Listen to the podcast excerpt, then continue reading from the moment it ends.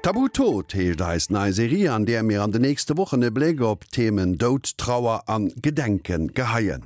An diesem Kaderwert Angelika Tommy op Besuch am Museum fir Sepulkralkultur zu Kassel an Urtheim am Direktor vum Haus ennner anderem Doriwer geschwert, wie den Dod hautes das tabuiséiert gëtt. Mitten im Leben sind wir vom Tod umgeben. Das Museum für Sepulkralkultur, das mitten in Kassel steht, erinnert daran und engagiert sich für einen offenen Umgang mit einem Thema, das wir nur allzu gerne beiseite schieben.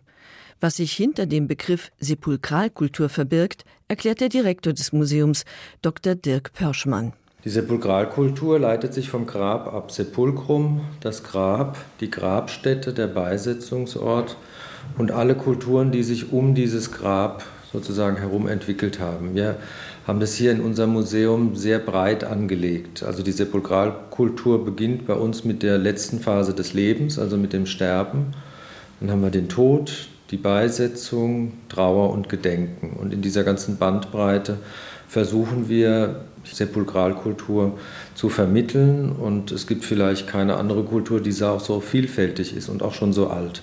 Wir sind ein Verein, die Arbeitsgemeinschaft Friedhof und Denkmal. Die Mitglieder sind Menschen rund um den Tod, Friedhofsverwalter, Bestatter, Friedhofsgärtner, Grabmalgestalter. Und dieser Verein hat sich entschieden, ein Museum zu schaffen, also einen Ort, wo Besucherinnen und Besucher mit der Endlichkeit des Lebens konfrontiert werden. Seit fast 30 Jahren präsentiert das Museum historische und zeitgenössische Exponate aus Kunst und Kultur. Das reicht von Särgen und Totenhemden über Leichenwagen und Totentänze bis zu Einbalsamierungssets und Postmortemfotografien. Ergänzend dazu werden in Wechselausstellungen Einzelaspekte vertieft. An das Museum angeschlossen ist das Zentralinstitut für Sepulkralkultur. Dort wird das Thema wissenschaftlich erforscht.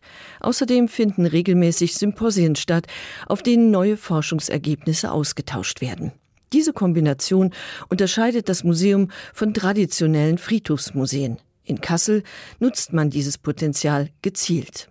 Und wenn wir eben dieses einzigartige Museum sind, dann geht es hier nicht nur darum, fremde oder vergangene Sepulkralkulturen auszustellen, also eine rein historische Sicht zu liefern, sondern wir müssen uns immer die Frage stellen, was hat es mit heute zu tun?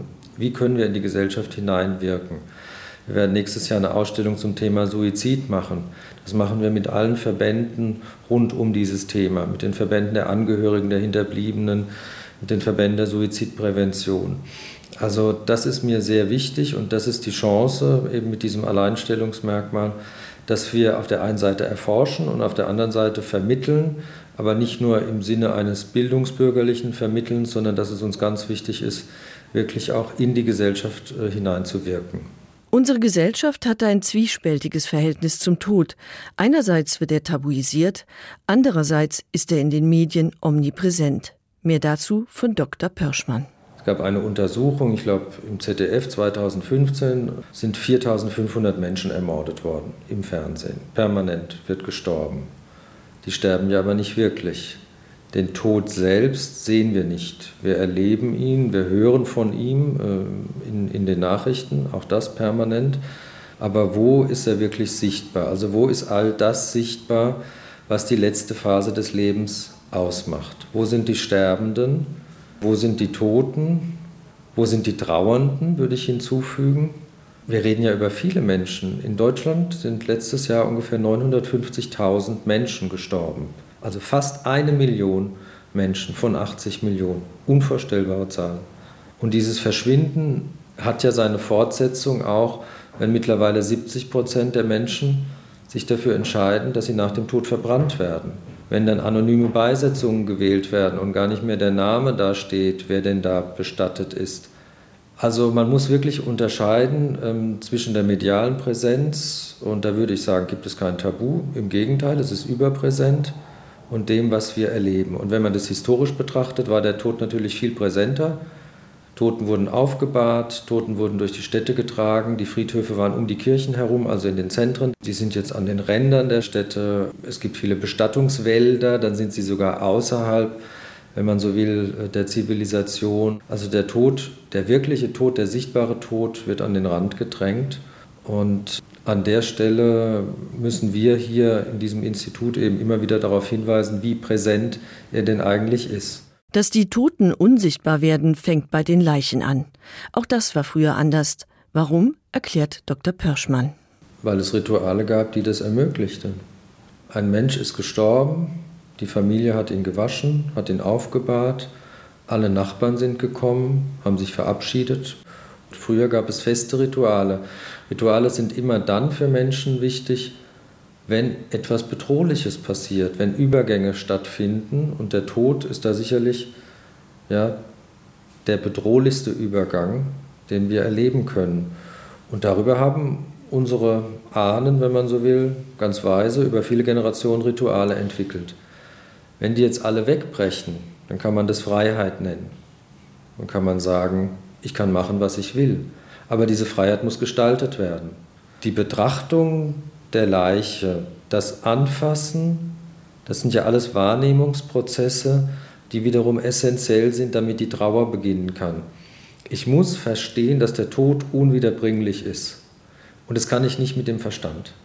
Das braucht Zeit. Das reicht nicht, ihn nur zu sehen. Ich muss ihn anfassen. Ich muss erkennen, er wird kalt. All das sind Zeichen der Veränderung. Irgendwann komme ich wirklich zu einem Verständnis.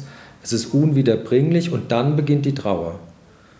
Ja, wenn dann aber sofort die Leiche abgeholt wird, keine Auseinandersetzung mehr damit stattfindet, dann wird auch die Trauerarbeit behindert. Und ähm, von daher können wir da viel von unseren Vorfahren und Alten lernen. Feste Rituale brechen weg. Das betrifft auch die Trauer.